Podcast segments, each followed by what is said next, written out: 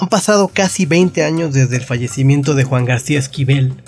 La muerte lo sorprendió en México tras 8 años de pelea contra las consecuencias de un accidente que no le dejó volver a caminar. Mucha gente ama su obra y su estilo muy peculiar, pero el reconocimiento ha sido más bien póstumo y de poco eco. Hoy, hoy quiero rendirle homenaje asomándonos a un disco muy, muy, muy fabuloso que se llama, o se llamó, Four Corners of the World de Juan García Esquivel. Hay intentos vanos tras aquel 3 de enero de 2002 y pedir es uno de ellos es pedir al público, especialmente el mexicano, que revalore la obra de Juan García Esquivel. Se han montado homenajes, numerosos periodistas han recordado su labor como compositor de, de, la música de Odisea Burbujas, sus mancuernas creativas con Walt Disney, su amistad con Frank Sinatra, pero la verdad es que Juan García Esquivel sigue siendo un desconocido en el mundo musical al que tanto aportó. A Esquivel le ocurrió lo que a los grandes genios, pues, pues porque sin duda era uno de ellos. Eh, sus búsquedas y sus creaciones eran, eran demasiado para su tiempo. O, bueno, o, quizá no, basta dar un giro de tuerca y salir del lugar común para, para, darnos cuenta de que no. Algunos lo han llamado el padre del lounge y del listening, que es esta música más, más fácil, más, más ligera de escucha que se dio en los años 50. Otros pusieron a su música la etiqueta de Space, Space Age Pop. El lounge sigue siendo representado por, un servidor eh, como una entelequia un poco absurda y la, y, de, la música de Esquivel de Easy no tiene absolutamente nada. Eh, y la etiqueta de Space Age Pop nunca, nunca le gustó mucho a Esquivel en realidad. Creo que nunca le gustó mucho a nadie esa etiqueta de Space Age Pop. en fin, eh, Esquivel es un ente extraño, sumergido en un momento extraño. Él nació en, Tamaulipas eh, y a los 10 años migró, de la, migró hacia la capital, hacia, la, capital del país, hacia la Ciudad de México. Y eh, en los, a los 18 años, ya estando en México, él ya dirigía su propia orquesta y componía música para televisión su, talento era muy prometedor, se esperaba un vertiginoso ascenso en, ese ámbito, pero Esquivel, como era muy inquieto, decidió estudiar ingeniería eléctrica y llegó a un contrato. Eh, debía musicalizar la película Cabaret Trágica de Alfonso Corona Blake y vaya forma en que lo hizo. ese, ese soundtrack es memorable por peculiar pero al público ni a la crítica le pareció encantar eh, todos los devaneos que traía Esquivel. Bueno, sin embargo, la RCA, la compañía que estuvo encargada de ese soundtrack, le ofreció un contrato en su matriz norteamericana, pero como ingeniero. Esquivel aceptó y el mismo año que, que, grabó Cabaret Trágico también grabó su primer álbum en Estados Unidos que se llamó To Love Again. Ese disco era un compilado de estándares y canciones mexicanas al que con alguna modestia le introdujo algunos arreglos muy poco ortodoxos. Esquivel siendo Esquivel. Si, vemos en torno a la, figura un poco de Esquivel, el contexto es todavía más raro que, su personalidad y su forma de interpretar. En la década de los 50 es un periodo muy interesante pues ese es el momento en el que jazz, en el que jazz deja su, lugar como, como amo y señor de la escena internacional y se la empieza a heredar al naciente rock and roll. Es, un, es una década de transición importante. Eh, en las listas de los más vendidos encontramos al mismo tiempo a Elvis Presley, a Miles David, a Harry Belafonte y a Frank Sinatra. Super, una, una mezcla y una coincidencia muy extraña, ¿no? Rock and roll, eh, hard bop, calypso y un crooner. Ahí estaba Esquivel con sus arreglos tropicalizados, con sus texturas bien estridentes y su piano alborotadísimo. Es donde, donde Esquivel empieza a trabajar. Después de un año de grabar To Love Again, llega el disco que, del que les quiero platicar el día de hoy, que es Four Corners of the World. Y antes de asegurar nada sobre él, quiero que lo conozcamos. Ya usted, señor Radio Escucha, dirá eh, que, irá viendo qué tan alocados eran los derroteros que Esquivel afrentó para esta, para esta, para grabar esta placa, ¿no? De entrada, Four Corners of the World, el título nos dice que va a ser un viaje, ¿no? Y el itinerario de Esquivel comienza en Rusia y nos remonta hasta un lejano 1843 cuando el poeta ucraniano eh, Yevhen publica su poema Ojos Negros en la Gaceta Literaria de, aquella nación que aún por entonces estaba regida por los zares. En el, ámbito popular este poema eh, casi casi se, fue de manera natural de, eh, a convertirse en canción y su forma definitiva como pieza musical llegó en 1915 con una composición de, un británico de origen italiano, Adalgiso Ferraris, que la dotó de aquellas formas con las que hoy la conocemos. Esquivel vuelve a Dark Eyes, a Ojos Negros, y la despoja de cualquier rastro de frío siberiano. En las manos de Esquivel la pieza se avienta a unos rollos medio guaguancó y eh, entra en, el ámbito del refinado, de la orientación cubana más refinada.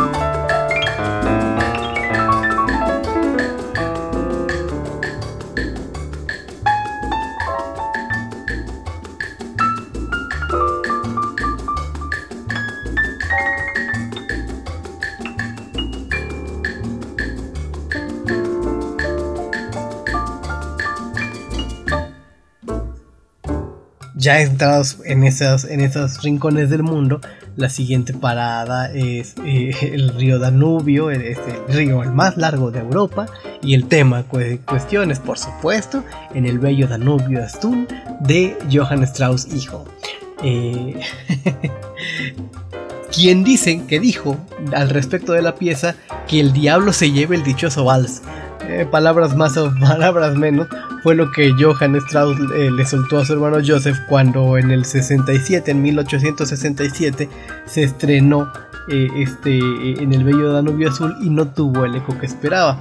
Afortunadamente el tiempo le hizo justicia a la pieza de Strauss y muchos años más tarde, pues Esquivel le dio su toque especial.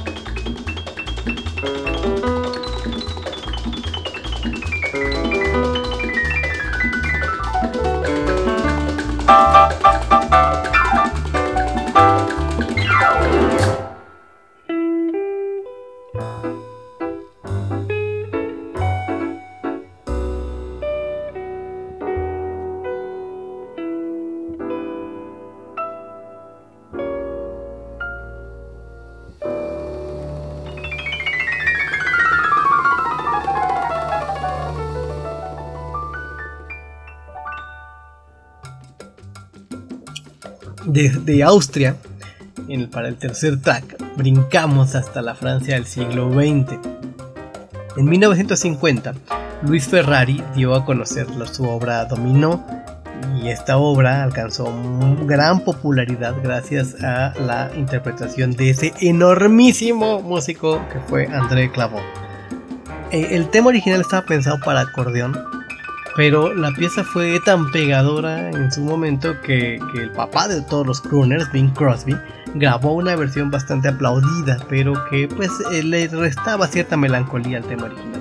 Esquivel procura restaurar esa melancolía y nos ofrece una versión muy cercana a lo que fue el vals original de Domino de Luis Ferrari.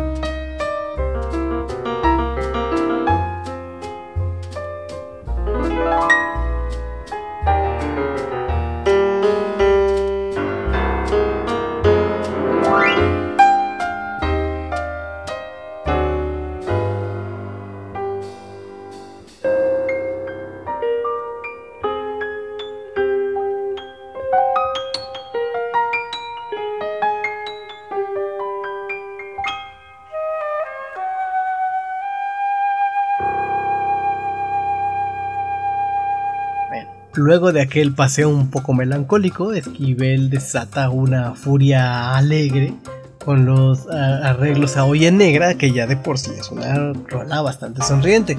La historia de esta canción es muy curiosa, pues, eh, pues quien la escuche por primera vez va a notar, obvio, su, acusado origen cubano. Sin embargo, mucha de la música de Ernesto Lecuona hubiera quedado eh, circunscrita a, la escena de la isla de no ser por quien fue su gran promotor, ¿no? El señor Javier Cugat, un español de nacimiento pero constante viajero. Eh, la grabación original con la orquesta de Cugat eh, de, de este tema fue en 1945 y eh, en esta versión del 58 pues Esquivel no solamente rinde homenaje a Cugat sino también a Lecuona en esta eufórica versión del el 58.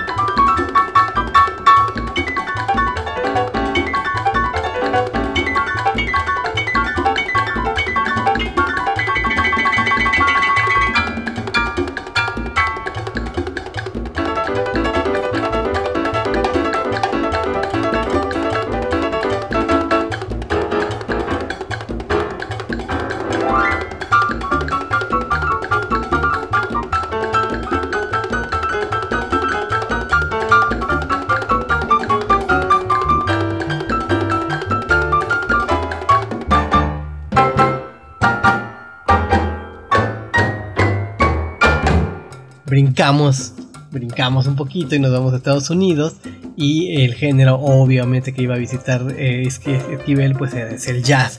Y eh, Esquivel ahí eh, va a retocar una canción que, está que forma parte del llamado Great American Songbook este cancionero de estándares de jazz pero que sin embargo ha quedado un poquito en el olvido su compositora Dana Suez Dana Suez fue una mujer eh, bastante polifacética que, conviene estudiar muy a fondo.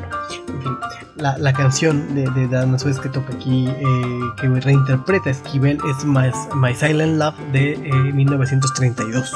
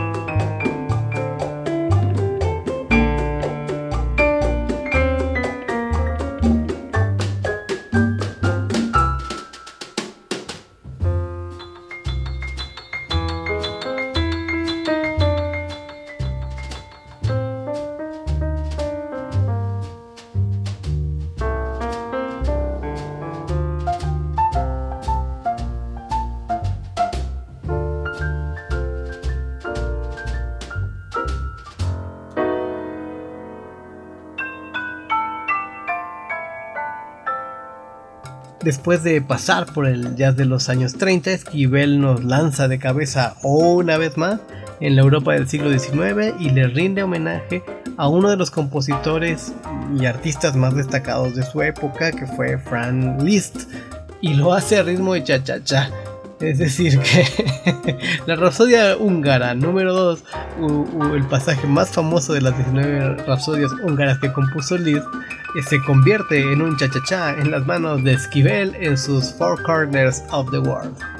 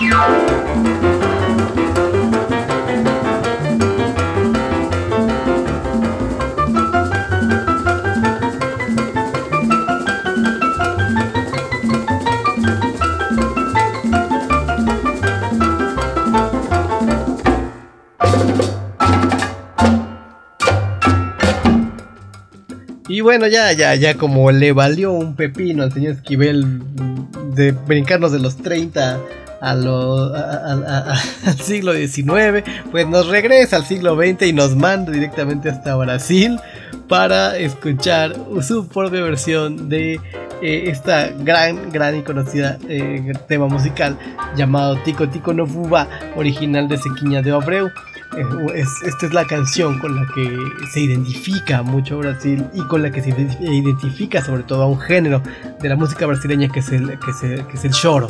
esta eh, canción, ese tema, tiene una historia particular y es que cuando Sequiña presentó este tema no tenía nombre. Alguien, alguien en el público comentó que parecía un tico tico que es una especie de pájaro que en otros lugares llaman pinche o chinchol y que parecía que se estaba revolcando en harina. Entonces el nombre se quedó en, aquel 1917 para la, para la posteridad. Y sí quiere decir, tico tico no fuma, quiere decir un pajarraco revolcándose en la harina. La, versión eh, que hace Esquivel aquí es más cercana a la que fue muy famosa, de, interpretada por, por Carmen Miranda, que es en realidad quien la llevó por el mundo entero.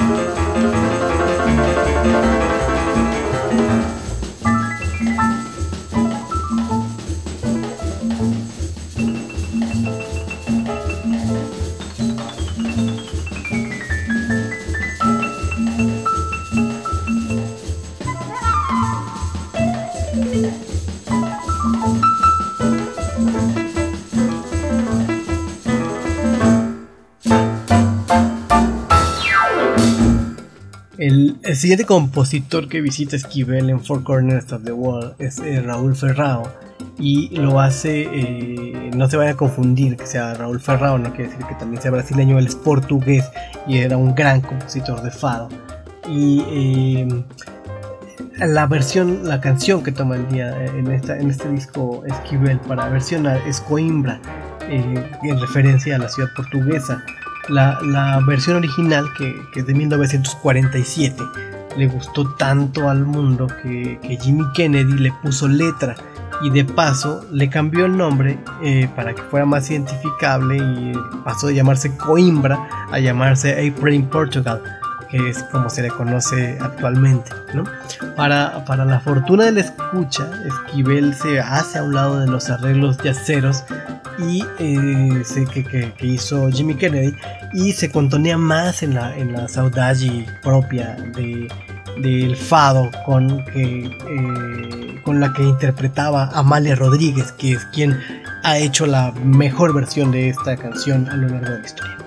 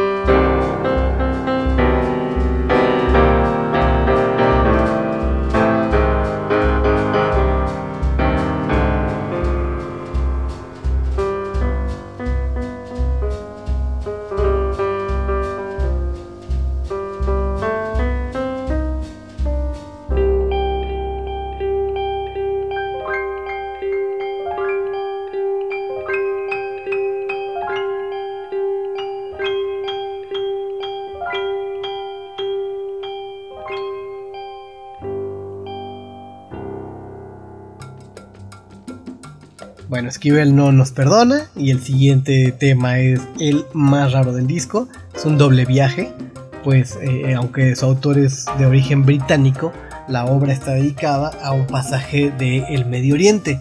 Se llama In a Persian Market de, William, de Albert William Kettleby. Eh, es, eh, Kettleby estaba enamorado de las tradiciones orientales y lo que hizo fue eh, recrear el ambiente sonoro de un mercado persa en seis movimientos que en esta versión Esquivel tiene el, buen tino de respetar. La llegada de los camelleros, el canto de los mendigos, la, vista, la visita de una princesa, los encantadores de serpientes, el paso del califa y el regreso al tema original. Ahí está, In a Persian Market de Esquivel, en versión de Esquivel de original de Albert William Kettleby.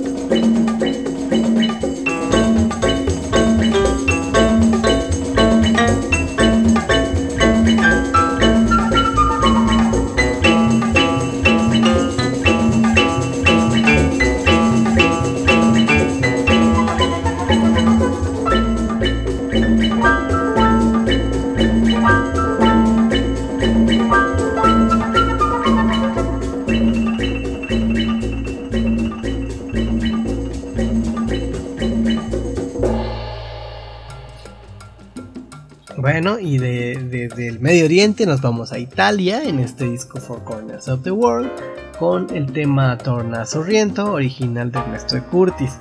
En, 1902 Ernesto y su hermano Giambattista de Curtis eh, presentaron este tema a, manera de súplica. Lo que querían con este tema eh, era que eh, pudiese regresar Giuseppe Sanardelli al gobierno de aquella, eh, al gobierno de aquella ciudad, al gobierno de Sorrento, pero eh, Sanardelli murió en 1903. Junto con O Sole Mio, esta canción ha sido interpretada prácticamente por todos los grandes tenores del siglo XX, desde Caruso hasta Carreras e incluso Elvis.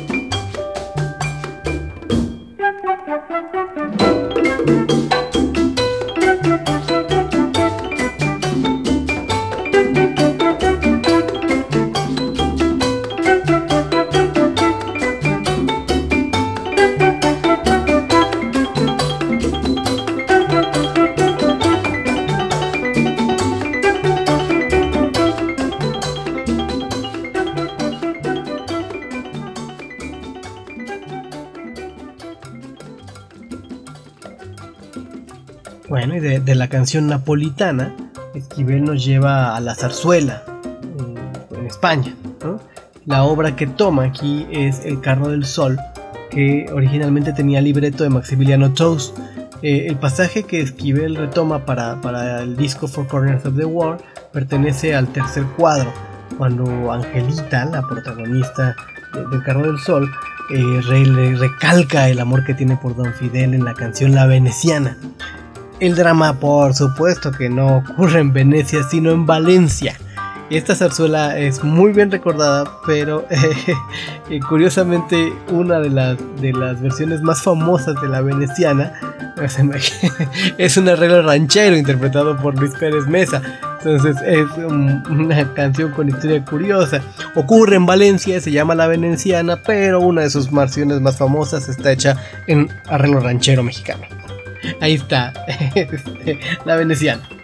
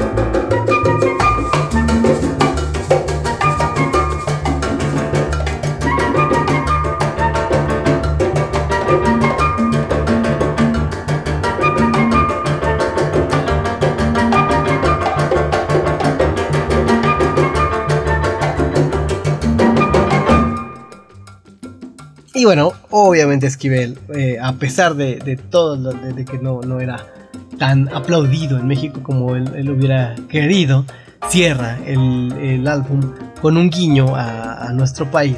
Y obviamente lo hace con una de las famosas, de las rolas más famosas de la región, que es el Cielito Lindo de, de Quirino Mendoza.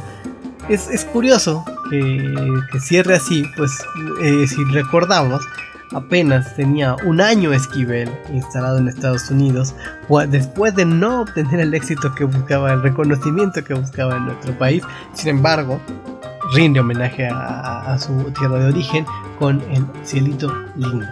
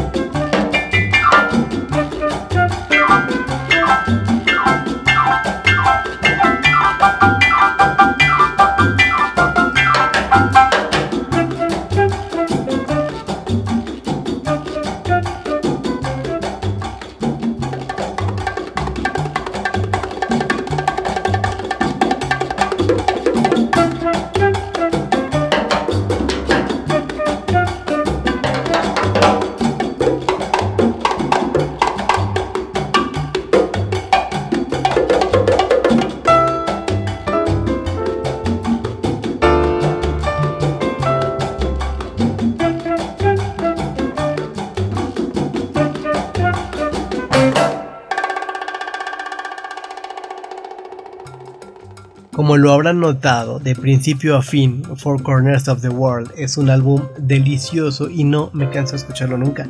Al margen del gusto personal, hay, varios elementos que creo que conviene destacar. Este, este álbum, en primer lugar, nos muestra el inicio del estilo característico de Esquivel. Eh, antes de esto, eh, los dos discos que tiene previamente eh, grabados no eran tan agresivos con los arreglos aquí se va, vamos a empezar a encontrar el, estilo característico de la, eh, de la interpretación de, de Esquivel en las dos cosas, como intérprete y como arreglista. Aunque, aunque Henry Mancini se aproximó vía al jazz a las búsquedas de Esquivel, a quien, a quien haya escuchado con mucha atención a este mexicano le bastan unos acordes para reconocerlo, y sin embargo nunca se sabe bien cómo va a continuar cada tema.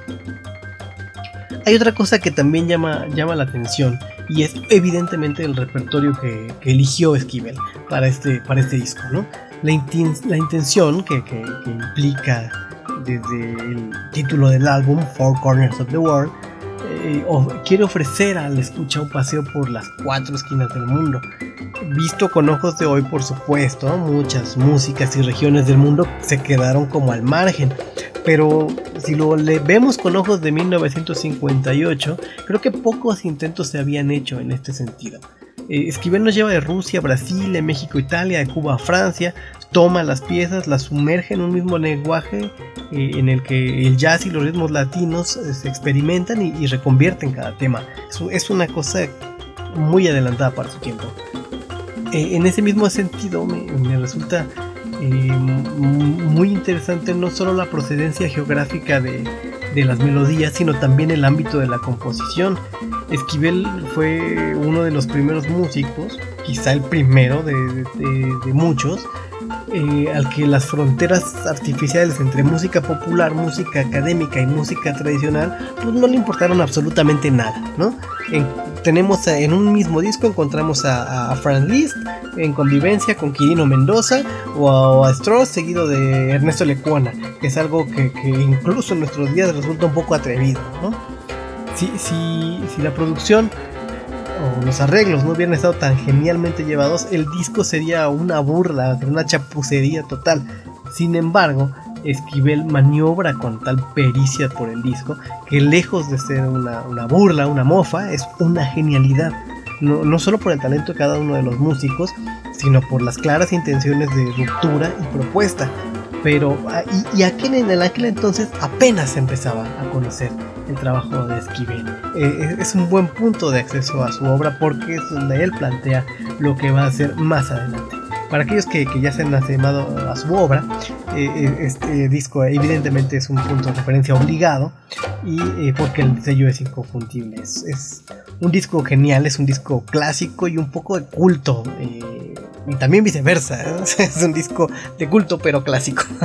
Ahí estuvo, señores señores, Four Corners of the World, disco en el que participaron, además de, Juan García Esquivel y George Hernández en el piano, eh, Don Ferris en el órgano, John Dolney, Conrad Gosto, Shirty Sherrock, Luis Balizán en la trompeta, Harry Betts, Cal DeCarsk, Bernd Freely y Richard Nash en el trombón, Dick Hulgate, Herbie Stewart y Fred Waters en el saxofón, Henry Mandel en la flauta, Albino Rey y Tommy Tedesco en la guitarra, Leo Acosta en la batería, Jack Constanzo en los bongos, Luis Miranda en las congas y como voces James Joyce, BJ Barker y William Stafford. Estuvo Four Corners of the World del maestro Juan García Esquivel.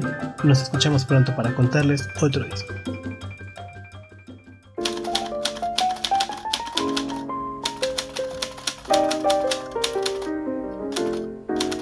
Muchas gracias por acompañar los maullidos propios y ajenos que este gato lector suelta entre ronroneos y carrasperas. Los esperamos en la próxima emisión del podcast del Señor de Lentes.